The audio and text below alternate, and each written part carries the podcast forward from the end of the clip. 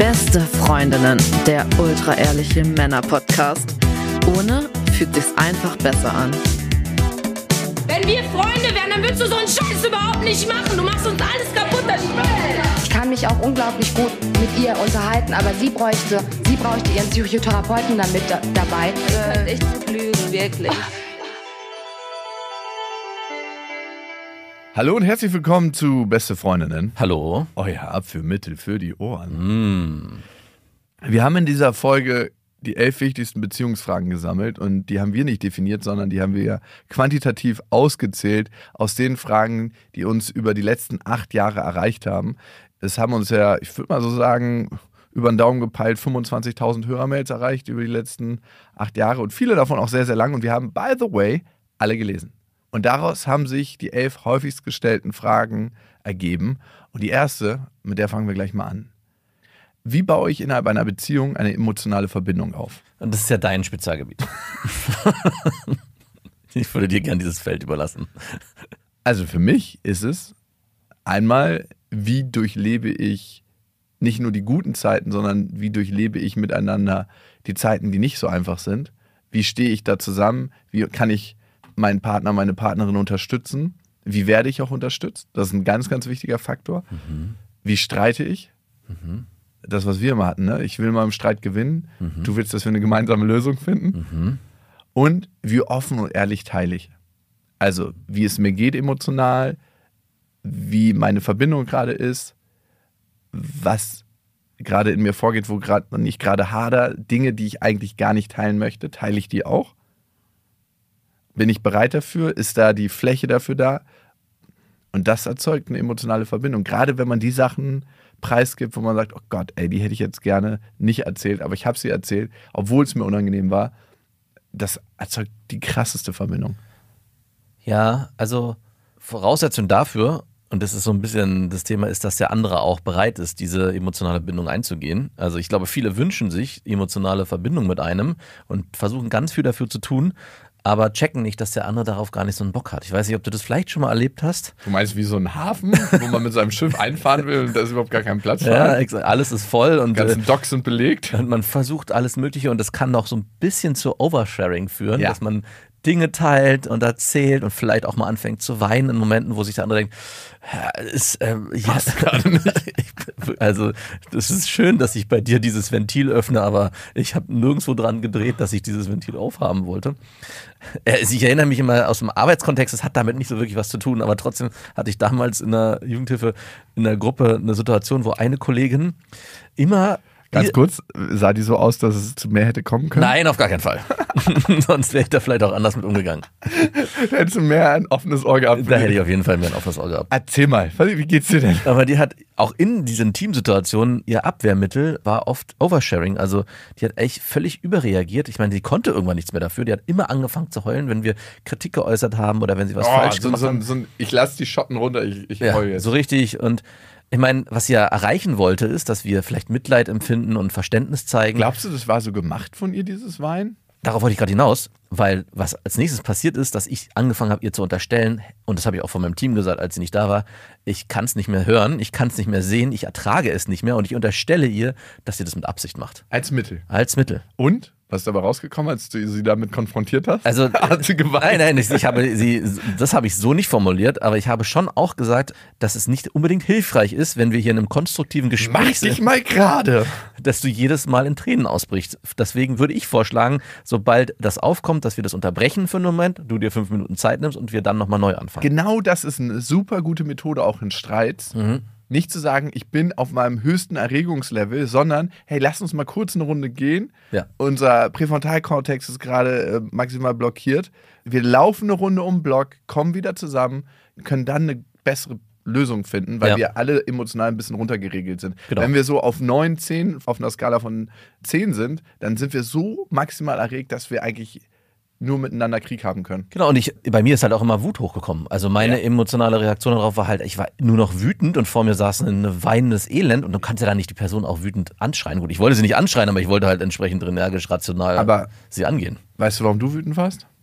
Warum? Weil du das von zu Hause kennst, das ist deine Mutter, die da gesessen hat. Ja, habe ich auch gedacht damals, dass es natürlich eine Methode ist, die auch schon bei meiner Mutter damals funktionierte. Nee, nicht nur, klar, Bei Trigger. deiner Mutter hat es ein bisschen länger gedauert, bis Nee. sie angefangen hat zu weinen. Nein, man konnte mit dieser Person in dem Kontext gar nicht mehr arbeiten. Das war das Problem. Also du hast es nicht mehr geschafft, mit ihr Dinge zu besprechen, weil es jedes Mal dazu führte, dass sie angefangen hat zu weinen. Das, das Ergebnis war auch am Ende, dass sie sich dann oder wir als Team entschieden haben, dass sie in der Gruppe nicht richtig ist. Das hat natürlich zu mehr Tränen geführt, aber das waren dann Tränen während Weine bitte draußen. genau, Beim Spaziergang im Regen. und so ein bisschen, weil das ja um Beziehung geht, ja, geht mir das da auch nicht ähnlich, aber ich habe das auch erlebt, dass da hat jetzt nicht die Person geweint, aber dass man in gewissen Situationen erlebt hat, hey, die teilt hier gerade Dinge mit mir viel zu früh, die ich vielleicht gar nicht unbedingt haben will. Also, Ja. äh, wenn man eine emotionale Bindung aufbauen will, glaube ich, ist es gar nicht so gut, zu früh anzufangen, auch zu sagen, hey, ich habe mich in dich verliebt, hey, ich liebe dich, hey, das fühlt sich so intensiv an. Nein. Sondern dem allen vielleicht auch ein bisschen Raum zu geben. Natürlich muss man gucken, ist schon die Basis da, ist das Fundament da. Und da ist so ein bisschen das Henne-Ei-Phänomen. Was macht man zuerst? Man kreiert mit dem Teilen die Basis, aber die Basis muss auch da sein, um überhaupt teilen zu können. Und ich würde sagen, am Anfang von einer Beziehung geht es erstmal auch um viele schöne Erlebnisse, viele leichte Erlebnisse, Ja. viel Sonnenschein, bevor man es regnen lassen kann. Ja, und da warst du ja Spitzenreiter drin. Du hast ja oft Erlebnisse bei den ersten Dates gewählt, die auch emotional verknüpft waren durch eine Aufregung zum Beispiel, dass du, keine Ahnung, Fallschirmspringen gegangen bist, Bungee-Jumping. mal nicht. Nee, so krass nicht, aber es waren schon Dates, die zumindest in der Gemeinsamkeit dazu geführt haben, dass man so ein bisschen aus sich herausgehen musste. Also, dass man nicht einfach nur da sitzt, zwei, drei Stunden lang im Café und sich über irgendwelche Dinge unterhält, sondern dass du auch in Aktion gegangen bist oder in, an Grenzen überschreiten. Hey, wir müssen uns hier trauen, auch gemeinsam das zu machen. Ja. Also ich fand immer auch krass, du warst ja auch ganz oft Wakeboarden. Ne? Dazu gehört ja, hey, okay, wir sind hier beim Wakeboarden halbnackt, also eigentlich nur mit Badose und Bikini versehen. Und das ist ja auch ein Schritt, den man sich trauen muss. Ne? Also das ist ja nicht beim ersten Ey. Date. Ich wurde auch schon zu Saunagängen eingeladen beim zweiten Date. Wart ihr da schon in der Kiste? Nee. Okay. Aber Ist mir noch nicht während der passiert. Saunabegehung dann. Die war hoffentlich Ey, leer. es gibt ja so Saunen, da gehen die so alle fünf Minuten durch, um zu gucken, ob sich irgendjemand ineinander verhakt hat. Verständlich. Und dann will man auch gar nicht mehr in diese Grotten und in das Wasser reingehen, weil man weiß, es ist so richtig Sperma versetzt. Nein, nein, nein. Also, nee. Hast du schon mal in der Sauna? Ja, klar. Hat jemand schon mal nicht in der Sauna, ist eigentlich die Frage.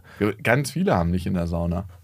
Ich glaube, also jedes Mal, wenn ich in die Sauna gehe und Pärchen in der Sauna sehe, denke ich, habt ihr schon oder werdet ihr noch? Ey, es wäre schon richtig krass, ne? In so einer riesengroßen Gruppensauna einfach so knallhart so. Ist doch das Normalste der Welt. Ist doch am Ende wie Nase putzen und Hände schütteln. Ja, und vor allem die Geschlechtskrankheiten, die sich sonst nur über den Weg übertragen, können sich auch vielleicht über die Luftfeuchtigkeit übertragen. Und alle haben was davon. Genau. Wie hast du Verbindung mit deiner Frau aufgebaut?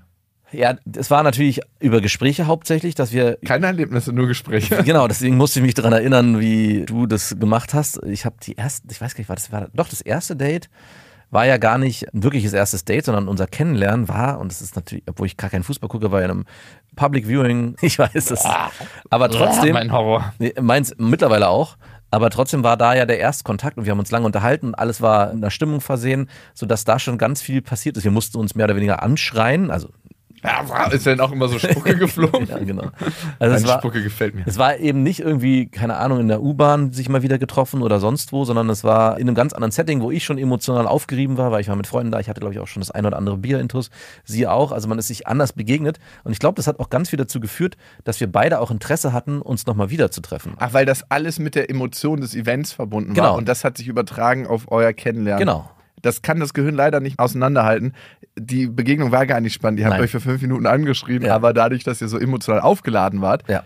Hat euer Gehirn gedacht, das ist die Aufregung des Kennenlernens. Naja, und ich war ja auch in einem gewissen Kontext. Ne? Ich hatte Freunde dabei, die dann auch zu mir kamen, halb betrunken oder nüchtern und hey, was machst du denn hier? Wer ist denn das? Also, Ja, okay, so ein bisschen Rückendeckung.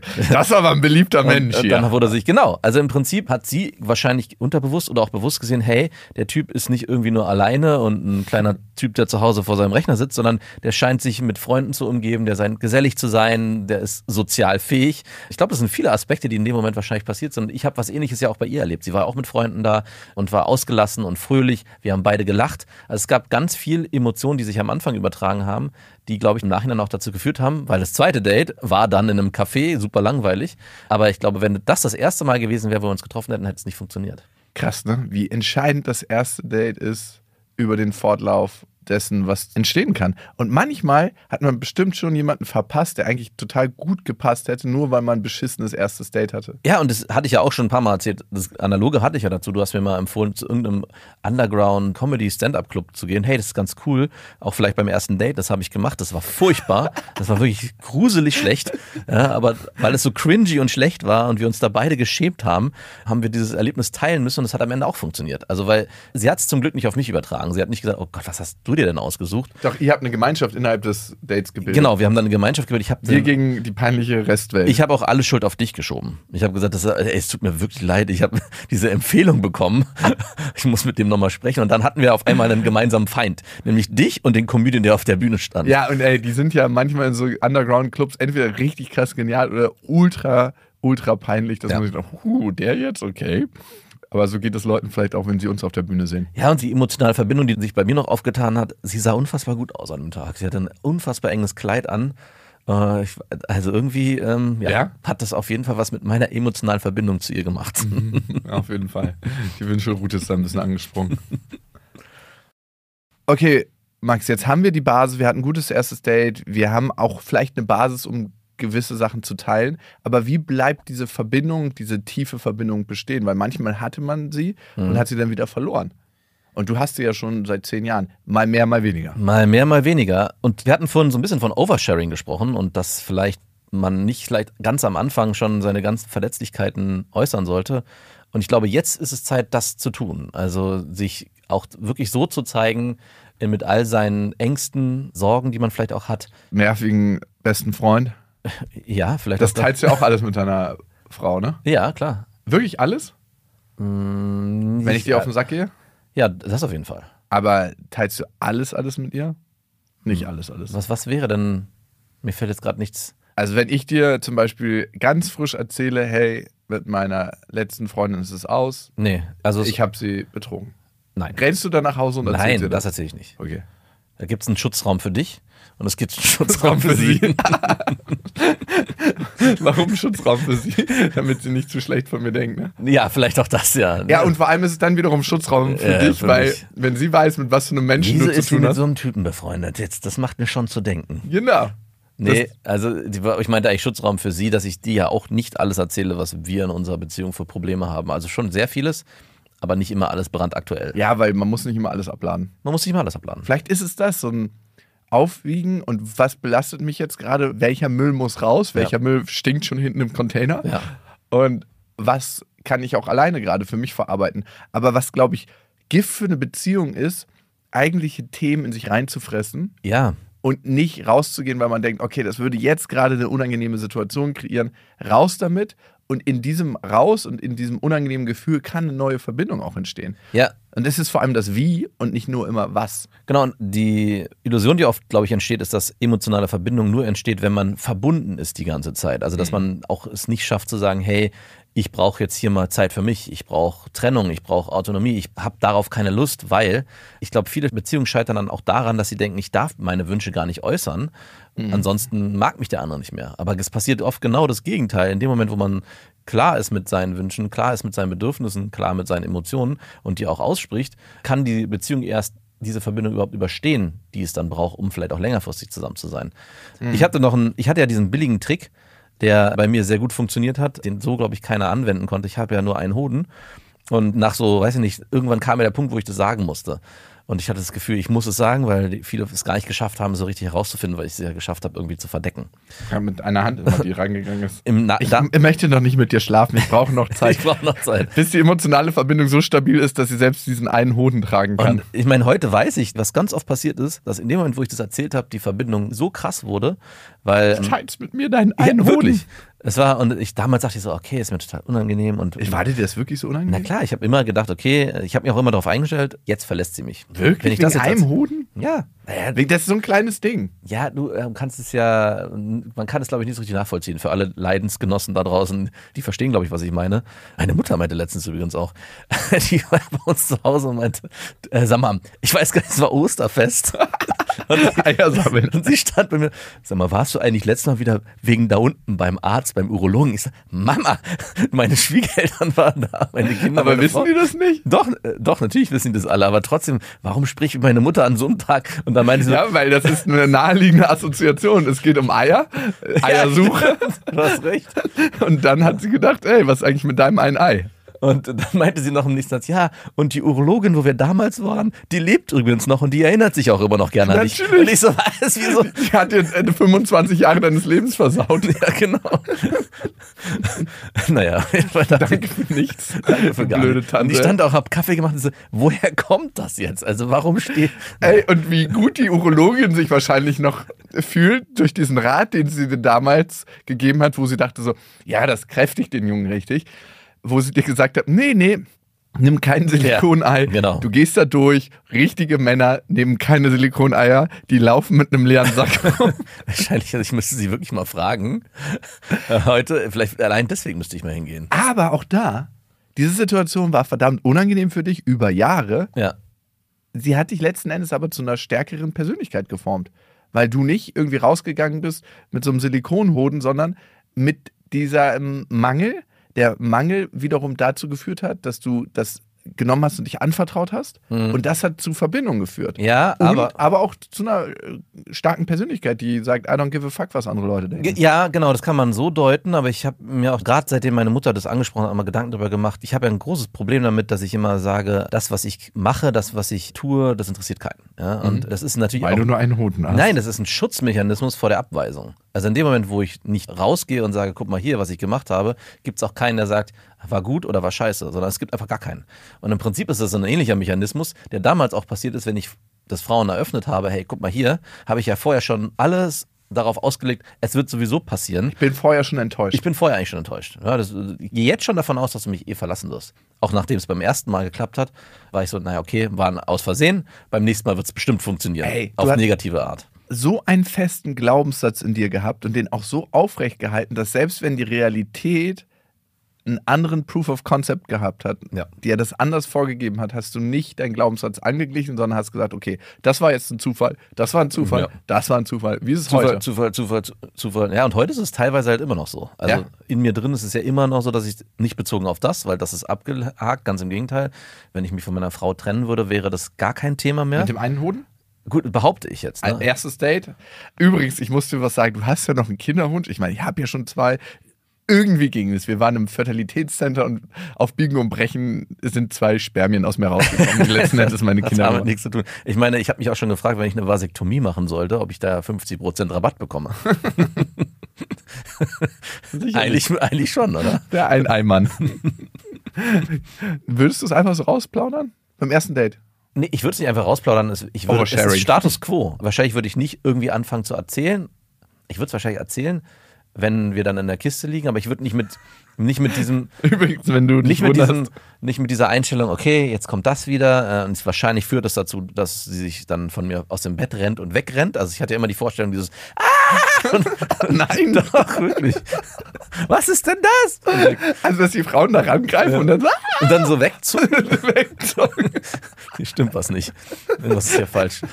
Aber hey, man hat es doch ganz oft, dass oben in der Leiste ein Ei verschwindet. Ja, das ist, passiert mir zum Glück nicht, aber habe ich mir auch schon aber gefragt. doch, da hast du doch bestimmt und dann hängt da so ein leeres Hautsäckchen runter. Hast du das oder was? Ich bin schon mal nachts aufgewacht und dachte Oh. so, krass, ich habe keine Eier mehr. Und dann waren die oben, äh, sind die in die Ah. Leiste irgendwie Aber das reingerutscht. ist, ein Gru- davor gruselt es mich, dass es sowas gibt überhaupt. Ja, aber den kannst du wieder rausdrücken. So. Du kannst den am Bauch so blub, blub, blub, blub, blub runterdrücken. Tut kommst nicht weh? noch- Nee, ist ein sehr unangenehmes Gefühl. Oh, wieso besonders wenn du zu Le Bleu gehörst und zwei, drei Wochen nicht onaniert hast und dann so ein großes Ei sich so hochdrückt.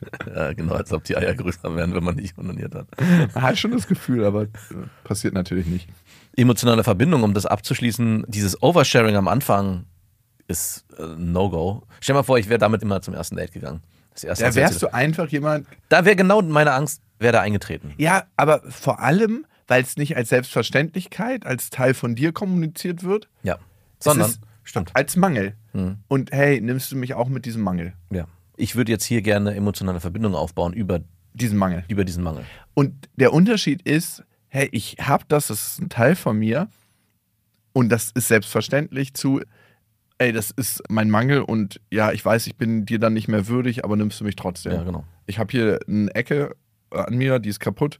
Ich bin in einer Rabattecke, kriegst mich ein bisschen billiger, nimmst mich dann. Bei mir ist es das, aber es, das betrifft ja alle Bereiche. Jeder hat sein Klar. Päckchen zu tragen. Jeder hat sein eines Ei. Ja, Genau, symbolisch gesehen, ja. Klar. Ja, klar. Der eine fühlt sich zu groß, der andere zu klein, der andere zu dick, der andere zu dünn, der andere denkt, seine Augen sind zu groß, zu klein. Ich hatte jahrelang Probleme mit meinen Haaren. Mhm. Ich habe über Jahre, weißt du ja selber, du hast es mal bei einer Tour gesagt, ey, und du kannst dir nicht vorstellen, das war so der peinlichste Moment Wirklich. auf der Bühne ever. Der war super lustig, an den erinnere ich mich gerne zurück. Ja, Ja, alle herzhaft gelacht. Das ja, natürlich haben alle herzhaft gelacht und ich bin innerlich gestorben. aber alle, es war eine richtig schöne Verbindung, die zwischen allen entstand, weil alle konnten das so krass ja, nachvollziehen. und ich äh, stand da oben und habe gedacht, Wirklich, ja? ich Also, über hast du gut weggeschluckt. ja, ich habe Du bist über ja einer, der dann auch direkt austeilen kann. Hast du nicht gemacht. nee, ich dachte, ich nehme jetzt mal den Moment als das, was er ist. Du bist drin geblieben. Und das wäre auch nochmal für emotionale Verbindungen ganz wichtig, dass Hm. du in, in diesem Gefühl geblieben bist und nicht rausgesprungen bist. Ja, ich glaube, Gefühle mit aushalten vielleicht ist ein großes Wort, aber in diesem Gefühl sein und zu sagen, hey, genau das erzeugt jetzt gerade die Verbindung und wir sind ganz, ganz oft dabei, oh Gott, das fühlt sich unangenehm an, schnell was anderes. Genau. Und dadurch lernen wir eigentlich nie mit unangenehmen Gefühlen umzugehen oder auch mit dem Gefühl überhaupt in Kontakt zu sein. Und Gefühle dauern ja gar nicht so wahnsinnig lange an. Ne? Ich habe das dann erlebt, das war Scham. Scham ist so eines der schlimmsten Gefühle. Und das war ganz schnell wieder weg, eigentlich. Ich konnte dann nach dem Auftritt eigentlich darüber lachen. Und es hat sehr viel für mich transformiert, dass ich gedacht habe, ey, will ich mir wirklich die nächsten Jahre immer die Haare glätten? Ist es an dem Tag passiert? Wurde da der Samen gepflanzt? Ja. Du hast diesen Samen Nein, gepflanzt. Doch, doch. nein, nein, nein, nein. Ey, 100 Prozent hat das sehr krass was verändert. Sagen wir es so, es wurde eine Kuhle ausgehoben, dass ein Samen gepflanzt werden konnte. Aber du hast es noch nicht, du warst noch nicht weit genug. Nee, es kam später eine Ex-Freundin, das ist gar nicht vor allzu langer Zeit, vor drei Jahren, glaube ich, war es. Und die meinte so: Ey, du hast so schöne Haare und so schöne Locken, trag die doch mal. Und ich, ich habe mir immer nicht gefallen. Ich dachte, ich sehe immer aus wie ein Penner oder wie so ein, so ein Monkey Tonk Ja. mit diesen Locken. Selbstwahrnehmung und Fremdwahrnehmung. Und die meinte, das, mach das einfach mal eine Woche und du wirst dich dran gewöhnen und du findest es dann gut. Und das Krasse ist, ganz oft geht es um Gewöhnung. Also so, als ob du eine ganze Zeit lang ganz enge Jeans trägst und dann weite Jeans. Dann gefallen dir die weiten irgendwie nicht. Ja. Oder du trägst ganz weite und musst auf einmal enge tragen. Und dann gefallen dir die engen irgendwie nicht. Ja. Weil es ist eine Frage der Gewöhnung. Alles ist eine Frage der Gewöhnung. Und darum sind die Geschmäcker auch so unterschiedlich, weil wir uns an andere Sachen gewöhnt haben. Ja, und es führt ja auch ganz oft dazu, dass man sich nicht traut, was Neues auszuprobieren und im Außen zu zeigen. Sei es einen neuen Klamottenstil oder Mhm. sei es, keine Ahnung, man hat ein Tattoo oder was auch immer, dass man sich überhaupt nicht traut, weil man denkt, oh Gott, was könnten die anderen denken? An dieser Stelle eine kleine Werbung und das ist diesmal ein Podcast, den wir mit unserer Produktionsfirma der Auf die Ohren Produktion selbstständig produzieren und das ist die Schule brennt mit Bob Blume, ein Podcast übers Schul- und Bildungssystem und er hat sich ganz viele Gäste eingeladen, unter anderem Sabine Rückert, Sebastian Fitzek, Maximilian Pollux, aber auch Stefanie Stahl und die reden alle in diesem Podcast natürlich über das Bildungssystem, was dort vielleicht verbesserungswürdig ist, aber eben auch, und das finde ich das Spannende, aus ihrer Zeit als Schüler, wie sie die Zeit dort wahrgenommen haben, welche Konflikte sie hatten und das Ganze packt der Bob Blume dann entsprechend spannend mit seinen eigenen Erfahrungen zusammen. Hört auf jeden Fall mal rein. Das Ganze gibt's überall, wo es Podcasts gibt. Die Schule brennt mit Bob Blume. Alle Infos zu dem Podcast findet ihr auch nochmal in unseren Shownotes. Ich war letztens auf einer Geburtstagsfeier und ein Kumpel von mir kam an und der hatte dann so Ohrringe dabei, so richtig krass geile alte, so Strass-Ohrringe, Ja. so im Oma-Style könnte man schon sagen. Und er und sein Kumpel haben schon eingetragen und ich dachte, hey, ich habe da auch noch einen Ohrloch. Und dann hat er gesagt, hey, willst du meinen? Der So richtig lange oder was? ein bisschen länger. Also so, also Ja. nicht nur so ein Knopf, sondern schon mit Gebamsel dran. Schon ein bisschen mit Gebamsel dran. Mhm. Und dann hat er den so rausgenommen und richtig hygienisch haben wir den dann bei mir reingesteckt. Kann da was? Nein. nee, also mein Loch hat so ein bisschen Widerstand Ach so, also das Gehabt, meinst du ne? mit So. hygienisch reingesteckt. rein, rein da. Und dann habe ich den getragen. Das hat sich eigentlich richtig lustig angefühlt. Mhm. Ne?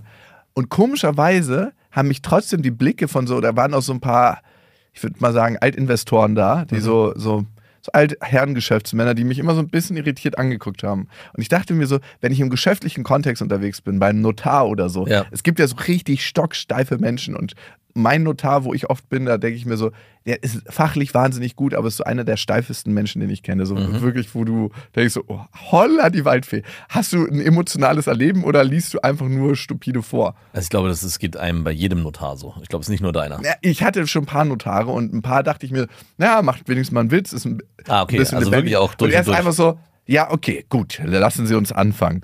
Also und das ist nicht so, dass er einem unsympathisch ist, aber Ja. er ist einfach stocksteif und dachte, wenn ich da mit diesem Ohrring ankommen würde, einfach so ganz selbstverständlich oder wenn ich gerade neuen Kunden habe und den zum Beispiel ein neues Podcast-Projekt anbiete. Ja. Und das ist so ein ganz konservativer Verein. Ich meine, wir haben nicht so viele konservative Kunden, so urkonservative Kunden, weil das ja auch nicht zu unserer Company passt. Aber dann einfach so ganz selbstverständlich mit dem Ohrring da drin sitze. Was würde das in mir auslösen? In dir und vor allem in denen. Genau. Und das Krasse ist ja, wir urteilen so schnell. Mhm. Ey, warum tragen Menschen in der Bank Anzüge, weil sie dir das Gefühl geben wollen, ich bin seriös, ich bin gepflegt, ich kann gut auf dein Geld aufpassen. Ist das nicht irgendwie ein Vorurteil, was wir da fällen? Kann das nicht auch irgendjemand machen, der mega flippig gekleidet ist, barfuß ist, geile Ohrringe trägt, sich einmal hier einen Strich durch die Haare rasiert hat? Ja. Wir alle würden dann sagen, ah, ist unser Geld da genau richtig aufgehoben? Ja. Aber weil es vor allem auch gelernt ist, ne? Es ist mega gelernt und darum fühlte es sich so an. Und das finde ich ist das Wichtige bei Gefühlen. Gefühle sind vor allem auch gelernt. Ja. Okay, Max, die nächste Frage ist für dich auf jeden Fall. Mhm. Wir haben schon zusammengelebt. Mhm. Du lebst mit deiner Frau seit elf Jahren zusammen? Elf Jahren. Ich bin mir jetzt nicht Nächstes sicher. Jahr doch, wahrscheinlich. doch, doch. Elf Jahre? Wow. Ja, elf Jahre. Erschreckend. Ab wann sollte man zusammenziehen? Ab dem ersten Date.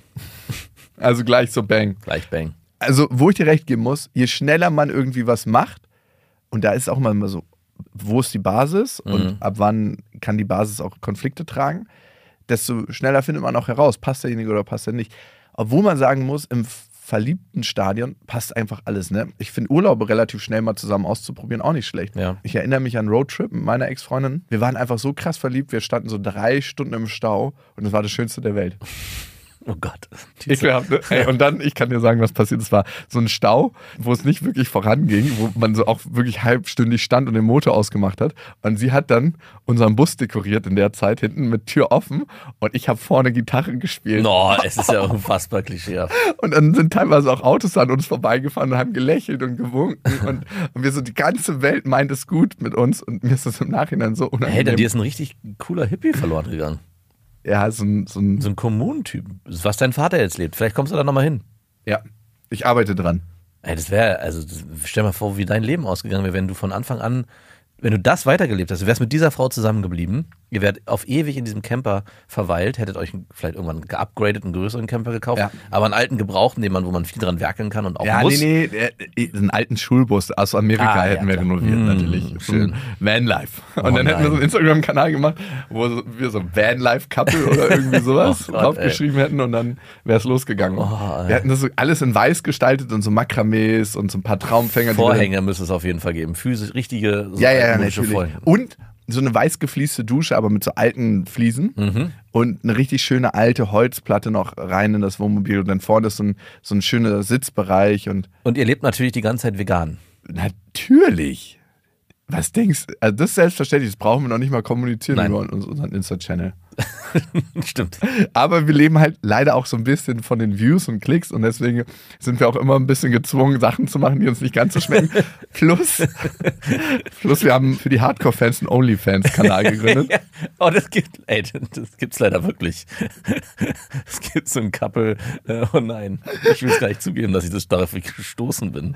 Und, und da machen wir so ein bisschen andere Sachen, die manchen Leuten aus unserer Community nicht so gut gefallen, anderen wiederum so gut, dass Was ist, Geld was ist denn das? Ich meine, wenn ihr, nur weil ihr Veganer seid, die bei OnlyFans Sex haben, was macht ihr denn da für Dinge, die anderen nicht gefallen? Naja, wir haben halt diese weichgespülten Follower, die sagen, Ah, hey, wir wollen nur dieses Vanlife, wir wollen nur happy sehen. Nein, ihr streitet euch nie. aber wir tun nichts für Geld, wir kommen eigentlich so zu, über, wir Genau. schlagen uns über die Runden. Genau, weil wir halt so ein unsere Lebenserhaltungskosten Ja, runtergefahren stimmt. haben. Wir haben auch gar keine Ihr Krankenversicherung lebt von der mehr. Natur. Genau, und wir gehen im Wald und sammeln Pilze und Beeren und äh, Benzin brauchen wir auch nicht, wir pissen ab und zu einen Tank. Aber eigentlich halten wir uns mit Weil das kommt durch die ganzen Pillen, die ihr schlucken müsst, also die Substitutionssachen. Aber dafür kriegen wir Geld. Aber dafür, ja, aber dafür, und deswegen ist euer, euer Urin so stark verseucht, dass er im Tank funktioniert. als Sprit. wir pissen auch anderen Nevis. Ja, stimmt. Was machst du da? Ich mach dir Sprit rein. Ich musste nur mal kurz meinen Schlauch einlegen. Und meine Begleitung wünscht immer, dass sie ein Mann wäre, wo sie einfach direkt ranheben können. Sie muss sich immer mit so einer Vorrichtung, die wir extra dafür gebaut haben, dann auf so eine Urinella setzen, damit das die Pisse in den Tank läuft. Das sind wir. Ja, genau. Und irgendwann gerät das ganze Konstrukt dann auseinander. Ja.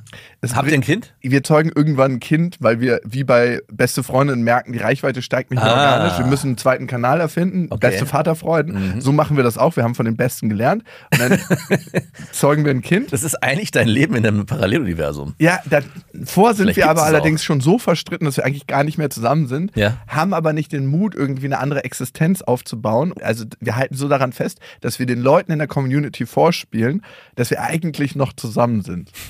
Und OnlyFans wird so ein richtig schmutziges Geschäft, so ein richtiger Wutsex, wo wir einfach. Boah, ey. Und das Kind wird natürlich auch nicht aus Liebe gezeugt, sondern einfach aus kommerziellen Das wird auf. OnlyFans gezeugt.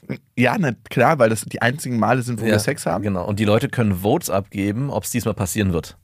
Mhm. Das nächste Video mit dem Schwangerschaftstest kann man nur teuer kaufen. Und die Community kann darüber entscheiden, ob das Kind auf die Welt kommen darf oder nicht. Ach, gute Idee.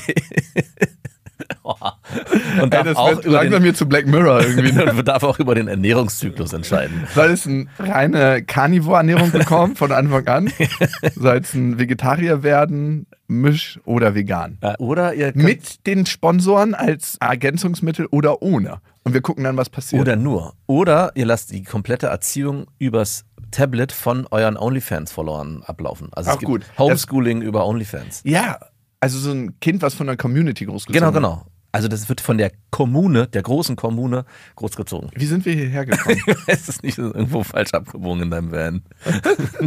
Irgendwo sind wir auf so einer Nebenstraße Aber irgendwann reichte das alles und du schlägst komplett die kommerzielle Richtung ein und fängst an in der Bank anzuarbeiten mit Anzug oder weiß nicht was Ey, Immobilienei oder so. mehr Kommerz Stimmt als so ein eigentlich. richtiger Influencer, der so alles durchnimmt. Ein Produkt geht eigentlich gar Eigentlich nicht. seid ihr schon da angekommen, wo ihr eigentlich nie hin wollt. Da lacht ein Banker drüber.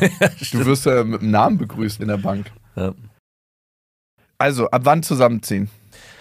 Stimmt, da sind wir stehen geblieben. Also, das mit dem Urlaub fand ich gar nicht schlecht, weil man über Urlaube, glaube ich, erstmal gut herausfinden kann, passen wir zusammen, auch wenn wir auf engstem Raum zusammenleben. Also, dass man sich erstmal mehrfach überlegt, hey, was können wir für Urlaube machen? Vielleicht auch ein bisschen kritische Urlaube, nicht unbedingt ins Fünf-Sterne-Hotel, wo man sich den ganzen Tag ablenken kann. Vielleicht auch etwas mehr Urlaube, wo man auch ein bisschen rudimentär, äh, keine Ahnung, eine Hütte irgendwo oder eine, eine Wohnung. Oder ein schrottes Auto, mit dem man auf dem Roadtrip geht? Ja, vielleicht auch den, den Family Van, den man dann drei Wochen lang durch die Wüste prügeln muss. Um halt auch zu merken, hey, wie reagieren wir eigentlich in Konfliktsituationen zusammen? Und es zählt eigentlich nicht, wenn man verliebt ist. Nee. Weil du, wenn du verliebt Stimmt. bist, meisterst du alles. Ja. Du musst eigentlich schon aus den zwölf Monaten Hormonvergiftung raus sein, Ja. Um dann zu testen, wie sind wir eigentlich miteinander. Weil in diesen zwölf Monaten soll Sex stattfinden, unsere Gene wollen weitergegeben werden. Das ist so das Einzige, warum wir uns verlieben. Und dann müssen wir es eigentlich in dieser Umstrukturierungsphase, hier könnte Liebe entstehen, aber hier entstehen Konflikte. Mhm. Und ich glaube, es ist auch extrem schwierig, beim Zusammenzuziehen zu akzeptieren, dass man sein eigenes geschaffenes Zuhause aufgeben muss. Und das müssen ja beide ab einem bestimmten Punkt. Also ich glaube auch, es wäre immer besser zu sagen, okay, wir ziehen in eine neue Wohnung, bevor der eine Du sagt, kannst hey, bei mir einziehen. Und ich möchte eigentlich an diesen Möbeln, die ich über die letzten acht Jahre gesammelt habe, das alles sind Einzeldesignerstücke, nichts verändern. Aber versuch mal irgendwie deinen eigenen Charme mit du reinzubringen. darfst hier in der Kammer was aufhängen. Wie war es denn bei euch? Du bist erst zu deiner Frau gezogen? Genau, ich bin zu meiner Frau gezogen, wobei man sagen muss, sie ist krass, also sie hat noch nicht lange in der Wohnung gewohnt und die war auch eigentlich nicht zu groß für sie, aber sie war groß genug für uns War eine beide. Zweizimmerwohnung, Ja, aber die war von den Quadratmetern schon mehr. Also waren, 51 Quadratmeter. woher weißt du das? Das stimmt überhaupt nicht. Ich wollte dich nur testen. Es war mehr, ich weiß nicht mehr. Es waren, Ich war nie in dieser Wohnung. es waren, es waren zwei Zimmer mit Balkon und das Wohnzimmer war aber unverhältnismäßig groß. Also ich habe dann auch meine Ecke bekommen in Oh, dem schön. Wohnzimmer. War der Bildschirm zum Wohnzimmer gerichtet oder für dich? Sie konnte mir auf, wenn sie ferngeguckt hat, mir auf den Bildschirm starren. Oh. Aber das haben wir ja nicht lange gemacht. Wir sind ja dann ziemlich schnell dazu übergegangen, ein Haus zu kaufen, was ich niemals machen wollte. Ich dachte so, um Gottes Willen, wir sind noch gar nicht lang genug zusammen und ich wollte auch nicht die Fußstapfen meiner Eltern treten, die ja auch spießig sich ein Reihenhaus gekauft haben und auf einmal stand ich da und habe mir Reihenhäuser angeguckt. Im Nachhinein war das rein wirtschaftlich gesehen die beste Entscheidung, die wir damals hätten treffen können und auch zum Glück Das haben sich schon so viele gedacht. Deswegen haben es auch schon so viele gemacht. Ja, ja, aber wir hatten wirklich extrem viel Glück. Und alles auch wieder deswegen, weil meine Schwiegermutter damals eigentlich den Satz gesagt hat, der mich davon überzeugt hat, es zu machen. Die meinte, ey, macht es doch einfach. Und wenn ihr nicht zusammenbleibt, dann verkauft ihr es halt wieder. Was soll denn passieren?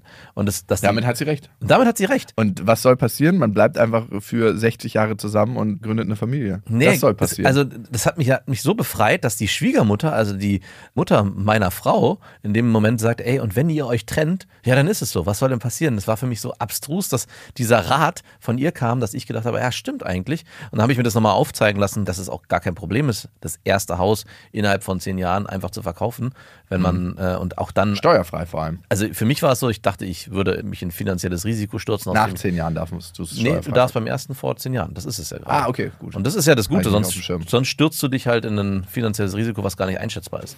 Euer Finanzpodcast, beste Freundinnen. Aber worauf ich eigentlich hinaus will, mir hat es damals, und ich glaube, es ist gar nicht so War verkehrt. einfach ein Trick von deiner Schwiegermutter, dich in die Falle zu locken. Nee, wir sind ja sehr früh zusammengezogen, weil es sich von Anfang an sehr gut angefühlt hat. Und ich glaube, diesem Gefühl sollte man, glaube ich, früher nachgeben, als dass man zu lange wartet und denkt so, ah nein, ich weiß nicht. Und man diesen Punkt vielleicht auch verpasst, die Chance zu nutzen, zusammengezogen zu sein. Jetzt muss man aber auch dazu sagen, ich hatte keine Wohnung. Ich meine, wir waren gerade zusammengezogen. Wir Du hatten, hast mich einfach verlassen. ich habe die stehen lassen. wir hatten gerade eine WG aufgebaut. Ja. In einer eigentlich ganz coolen Gegend in Friedrichshain. Das war alles cool. Es war nicht so die ganz krass schöne Wohnung. Ja, Das die Wohnung war kühl und kalt kühl und kalt im Erdgeschoss mit Garten allerdings. und wir hatten einen uncoolen Mitbewohner. Ey, wir hatten wirklich den uncoolsten wir haben uns da irgendwas, ich weiß nicht, was wir uns dabei gedacht haben. Ey, das war wirklich, wirklich der größte Nervsack der Welt. Und deswegen war es für mich auch nicht so schwer. Also ich hatte kein richtiges, ich habe mich da auch nicht zu Hause Ich gefühlt. auch nicht. Aber das lag auch so ein bisschen daran an der Community, die wir waren. Genau. Und das war für mich natürlich dann einfach zu sagen, okay, hier will ich weg. Es wäre weitaus schwieriger geworden, wenn ich eine eigene Wohnung gehabt hätte, glaube ich, in der ich mich wohlfühle. Und das ist, glaube ich, das größte Problem. Dieses Zusammenziehen bedeutet ja auch, was eigenes, geschaffenes aufzugeben. Und du hattest nichts zum Aufgeben. Ich hatte nichts zum Aufgeben. Okay, wie viele Monate habt ihr denn, nachdem ihr zusammengekommen seid, gebraucht, um zusammenzuziehen? Ich glaube, es waren vier Monate. What the fuck? Vier Monate. Ja, ja. Also, aber es hat sich ja auch dadurch, dass wir in so einer WG-Konstellation gewohnt haben, für mich erstmal so angefühlt, ich ziehe in eine andere WG. Also ich Ah. ziehe zu ihr, klar, es war ein Zusammenziehen, aber ich ziehe zu ihr, Schauen wir mal, was passiert. genau. Weil ich ja, Und ab da warst du nicht mehr gesehen. war ich nicht mehr gesehen. Man muss auch dazu sagen, meine Arbeit war bei ihr viel näher dran als. Klar. Und das war auch ein Grund, warum ich auch nicht mehr zurückgekommen bin. Du warst nie mehr in der Stadt seitdem. Das stimmt. Das ist das erste Mal, dass ich dich wieder sehe. Nach elf Jahren. Ich habe immer nur remote aufgenommen, immer aus dieser Wohnung heraus. Und ich glaube, den, dieses richtig Zusammenziehen war dann anderthalb Jahre später. Also insgesamt, glaube ich. In das Haus. Ja, ja, genau. Also, Alter! nee, zwei Jahre später muss ich sagen. Wir mussten es ja noch bauen. Also es muss zwei Jahre später gewesen sein. Wie schnell ging das? Sehr schnell. Und bereust du es? Ja, aus tiefstem Herzen. Nee, es gab am Anfang wirklich oft diese Thematik, die immer wieder hochkam, ey, jetzt bist du doch in die Fußstapfen deiner Eltern getreten. Du hast genau das Du gemacht. machst das, was du kennst. Genau, du machst das, was du kennst und du wolltest das nicht machen, weil der, der Schritt mit dir in die Stadt, in eine WG zu ziehen, war auch nochmal eine Rebellion. Ich will eigentlich in dieses Leben. Ich würde gerne, also ich habe damals auch sehr cool gefunden, wie du gelebt hast in der Stadt, in einer kleinen Wohnung, die du hattest, mittendrin. Ich war ja in Spandau die ganze Zeit immer außerhalb. Deswegen wollte ich das eigentlich für mich auch in meinem Lebensmodell integrieren. Ich will niemals am Stadtrand wohnen. Ich möchte eigentlich in der Stadt zentral bleiben. Und heute kann ich sagen, um Gottes Willen, was war das für eine Idee? Ja, gut, aber wenigstens hast du es ausprobiert. Und ich finde, so ist das auch mit dem Ja. Zusammenziehen. Sonst würde ich mir wahrscheinlich immer noch, sonst würde ich es mir immer noch vorwerfen. Ey, wir überlegen manchmal so lange, Ja. Dass wir unser ganzes Leben mit Überlegen verbringen und nicht einfach mal machen. Und dann ausprobieren. Ich habe schon so viele Sachen beruflich ausprobiert, wo ich einfach gedacht habe, okay, wie fühlt sich das an, wenn ich es dann tatsächlich mache? Und dann habe ich im Machen gemerkt, fühlt sich anders an als erwartet. Und es war gut, dass ich es ausprobiert habe, weil so konnte ich den Gedanken von Wäre und Möglichkeit, die wir ganz oft haben, ich könnte ja, ist dann nein, ich könnte nicht. Ich habe es ausprobiert, war scheiße. Oder ich habe es ausprobiert, war geil. Und darum bin ich immer eher dafür, das auszuprobieren und dann die Realität abzugleichen mit der Vorstellung. Ja, jetzt frage ich dich, wärst du bereit, deine Wohnung aufzugeben und mit jemandem zusammenzuziehen? Ja, 100 Prozent. Aber du, ich bin eh gerade am Überlegen, Ah, ob ich ein bisschen mich verländliche. Brandenburg. Nee, ich weiß es noch nicht ganz. Klar, Brandenburg. Nee, nee, ich bin tatsächlich gerade am überlegen, also Winter will ich eh eher woanders verbringen. In, in der Wärme oder in der Kälte? Äh, Wärme. Mhm. Und ich merke schon, ich werde vielleicht Stadtwohnung halten, bisschen kleiner Mhm. und dann irgendwas außerhalb. Aber was weiß ich noch nicht. Und deswegen, wenn jetzt jemand kommen würde und sagen würde, hey, ich habe hier das für dich Ja. und hättest du Bock, das mit mir aufzubauen, würde ich auch überlegen zumindest. Gut, das ist eine sehr diplomatische Antwort. Ich hatte nämlich überlegt, in der Vergangenheit, als du ja auch Ob du mit mir hattest- zusammen eine Kommune gründest. Nee, ob, ob du irgendwann an einem Punkt warst, vielleicht auch in einer Beziehung, wo du dir hättest vorstellen können, mit dieser Frau wäre ich bereit zusammenzuziehen. Und zwar nicht sie zu mir, sondern ich gebe meine Wohnung auf und wir schaffen uns ein gemeinsames Ja, neues 100 Zuhause. Prozent. Also, und ich glaube, das ist auch eine gute Sache, gemeinsam was Neues zu kreieren und nicht zu sagen, hey, wir ziehen zu dir oder zu Genau. mir, was du gesagt hast, weil alles ist dann auch mit der gemeinschaftlichen Energie. Genau. Der eine sucht die Waschmaschine aus, der andere die Couch oder der eine bringt das mit, der andere das und es ist dann zusammengewürfelt und es ist so 50-50 von beiden, mit dem Geschmack von beiden. Außer wenn halt du selber farbenblind bist und die Frau alles aussucht. Was Zum Beispiel, ich habe einen Kumpel, der ist farbenblind, Ach so. hat die Frau wirklich alles ausgesucht. Nein, Doch. warum haben die das denn so gemacht? Weil er meint, er A, interessiert sie nicht und Ja. B, sieht er das nicht. Er ist farbenblind und Ja. sie, ich dachte, sie wäre farbenblind und hat alles ausgesucht, so als Experiment. Mal gucken, was daraus wird. Wäre eigentlich ganz cool. Aus meiner Affäre wird einfach keine Beziehung. Was kann ich tun? Nichts. Nichts. Das ist die Scheiße. Bleibt immer so. Also wer wirklich mit der Haltung reingeht, ich gehe erstmal in eine Affäre, damit sich daraus eine Beziehung entwickelt, ist schon auf der Verliererseite. Ja.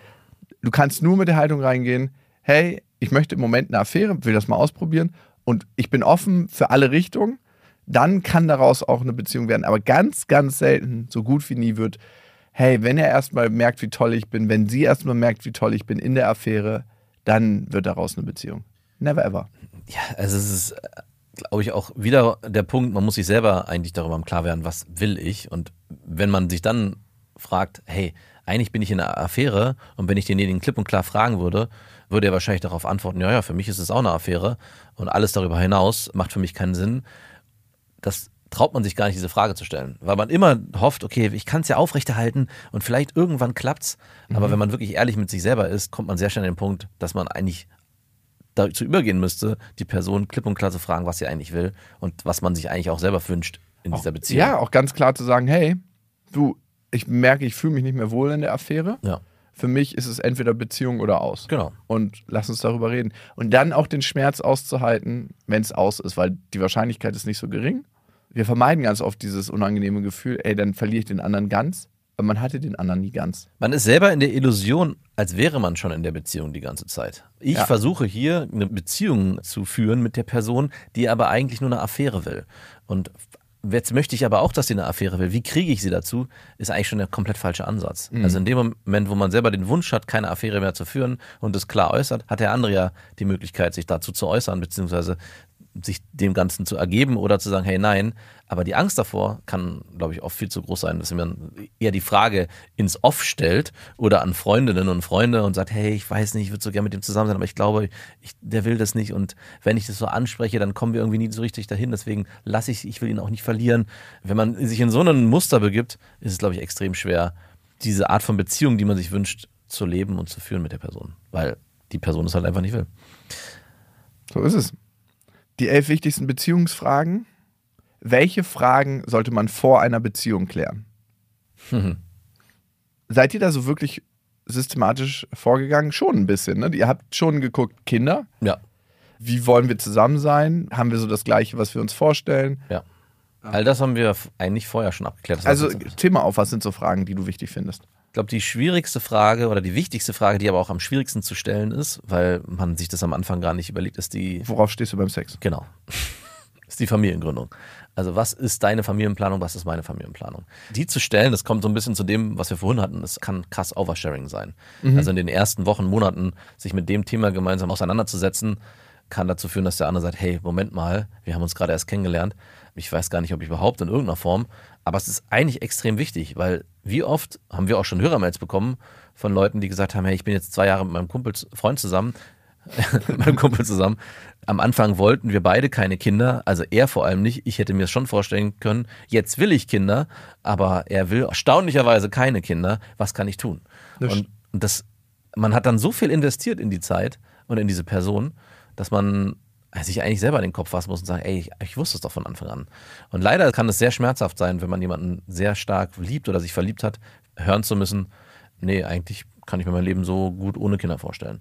Also Familienfrage ist, denke ich, mit eins das Wichtigste und auch, was sind so deine Pläne in der Zukunft? Also was glaub, für mich auch ganz wichtig war, ist, und ich hatte eine Freundin, die extrem reisewütig war und auch sich immer noch vorstellen konnte, vielleicht lebe ich auch nochmal ähm, für drei Jahre im Ausland. Das ist auch gar kein Problem, äh, super Sache. Aber mit so einer Person in eine Beziehung zu stürzen, Mit so einer Person ja wirklich. naja, wenn du selber für dich sagst, für mich ist es keine Option, im Ja. Ausland zu leben.